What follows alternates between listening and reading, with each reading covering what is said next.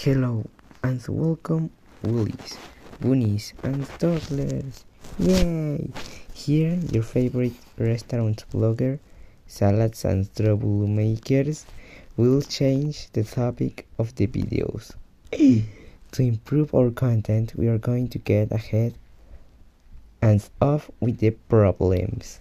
Yeah, with a shot, digo, we are going to reduce your antisocial behavior like a loser we are going to rip off your horrible academic performance.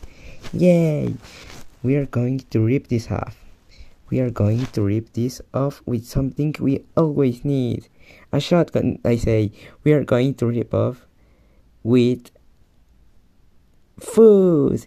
Yay! Here and today, at this moment, we are going to prepare our specialty a nutritive, a fantastic, a glorious specialty and of course your favorite because we are going to start yeah the ultra cheap the fantastic explosion yeah shotgun i say sorry the frutal explosion yay no shotgun but food yay double j here we will teach you how to do your own and homemade frutal explosion because we don't need a shotguns and we are not in USA.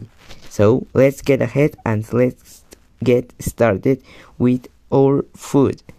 And of course, because we are a, a restaurant, we are going to sell you the ingredients with extra charge because we are poor and we need money because we are a restaurant selling food. Yay! Well, the we are going to need or we are going to use or well, we are going to need you to buy or to buy to us some ingredients.